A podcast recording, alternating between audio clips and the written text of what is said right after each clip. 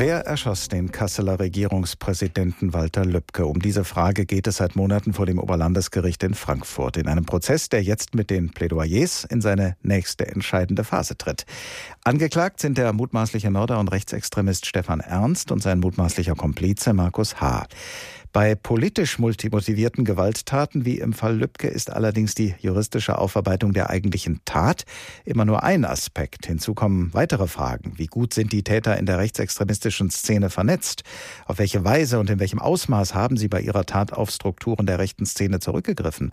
Waren sie den Sicherheitsbehörden, insbesondere dem Verfassungsschutz, bekannt?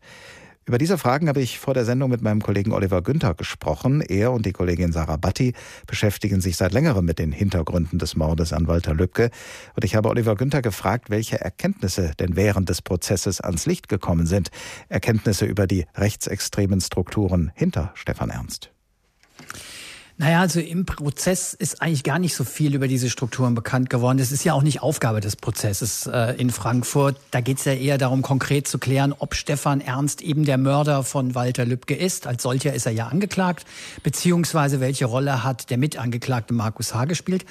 Aber rund um den Prozess ist dann schon einiges bekannt geworden. Ernst ist seit seiner frühen Jugend gewaltbereiter Rechtsextremist, hat zum Teil schwere Straftaten begangen, für die er auch verurteilt worden ist. Vor allem in den Nullerjahren ist er fest verankert gewesen in der rechtsextremistischen Szene in Kassel. Er war ähm, als Mitglied dieser Szene auch dem hessischen Verfassungsschutz bekannt aus dieser Zeit. Aber der Verfassungsschutz hat ihn eben dann aus den Augen verloren, weil Ernst in den Jahren vor dem Mord an Walter Lübcke nicht mehr auffällig gewesen sein soll. Insgesamt kann man sagen, Stefan Ernst ist eher so ein klassischer Täter, wenn es um politische Straf- bzw. Gewalttaten geht. Sehr gut vernetzt in, der, in einer sehr stabilen Szene. Und mit diesem Profil unterscheidet sich Stefan Ernst zum Beispiel auch von dem Angreifer auf die Synagoge in Halle. Der ist ja offenbar Einzelgänger gewesen, der hat sich online radikalisiert, ist dann mit selbstgebauten Waffen losgezogen und hat seine Tat im Netz übertragen. Also da ist Stefan Ernst schon ein ganz anderer Täter. Wie gesagt, außer Stefan Ernst ist auch noch sein mutmaßlicher Komplize Markus H. angeklagt. Was ist inzwischen über ihn bekannt?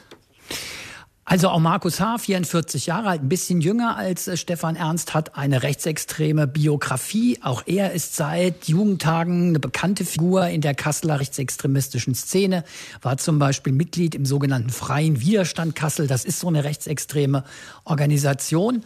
Und da galt er durchaus als Anführer und nicht als Mitläufer. Markus Saar hat sich eigentlich immer so mit Gelegenheitsjobs durchs Leben geschlagen. Er gilt als sehr intelligent, sehr konspirativ. Vor knapp 15 Jahren ist er mal verurteilt worden wegen Zeigen eines Hitlergrußes in der Kasseler Kneipe. Aber mehr hat er sich eigentlich nicht zu Schulden kommen lassen. Also er ist nicht weiter Polizei bekannt gewesen. Er ist ein Waffennah, der offenbar sogar zu Hause mit Waffen hantiert hat. Und Stefan Ernst und Markus H. kennen sich schon aus früheren Tagen aus dieser rechten Kasseler Szene. Sie haben sich dann aber im Jahr 2013 eher zufällig äh, bei der Arbeit wieder getroffen und haben sich dann angefreundet. Jetzt ist eben das Stichwort Waffe gefallen. Wie ist Stefan Ernst eigentlich an die Waffe gekommen, mit der Walter Lübcke erschossen wurde? Also es, äh, gerade von Stefan Ernst hat es ja in diesem Prozess immer wieder sich widersprechende Angaben gegeben, aber eins immer gleich geblieben, nämlich dass die Aussage, dass Stefan Ernst diese Waffe, einen Rossi-Revolver 2016 von einem Mann aus Nordrhein-Westfalen erworben hat.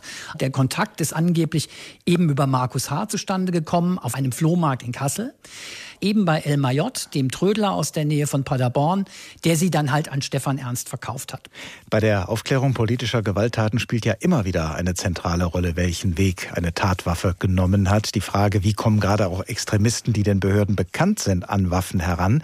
Diese Frage hat auch die Kollegin Sarabatti und dich intensiv beschäftigt. Was ist die wichtigste Erkenntnis aus euren Recherchen? Also es ist sicher ein großes Problem, wie leicht Personen wie Stefan Ernst an Waffen kommen, auch auf illegalem Weg und wie schwer es ist, den Weg solcher Waffen dann im Nachhinein noch nachzuvollziehen, zu rekonstruieren.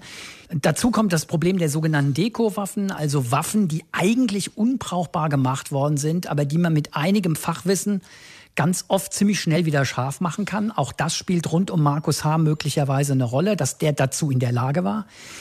Was im konkreten Fall Lübcke darüber hinaus aber bei vielen sicher Unverständnis auslöst, ist die Tatsache, dass der Rechtsextremist Markus H. ja sogar eine Waffenbesitzkarte hatte, ganz legal, erstritten vor einem Kasseler Gericht, nachdem die Kasseler Behörden ihm eigentlich den Antrag auf eine Waffenbesitzkarte zunächst abgelehnt hatten. Aber da gab es dann eine Anfrage beim Hessischen Verfassungsschutz und die hat ergeben, dass in der jüngeren Vergangenheit keine Erkenntnisse wegen rechtsextremistischer Bestrebungen gegen Markus H. vorliegen. Und da sagt jetzt inzwischen sogar der Verfassungsschutz, äh, das ist eine Fehleinschätzung gewesen. Der Präsident des Landesamtes für Verfassungsschutz Schäfer hat gesagt, das würde heute nicht mehr so laufen. Die Erkenntnis kommt jetzt leider zu spät. Aber die Einzelheiten rund um diese Geschichte, das wird sicher auch nochmal Thema sein in einem Untersuchungsausschuss im Hessischen Landtag, der ja dann nach dem Prozess in Frankfurt solche Fragen noch klären will.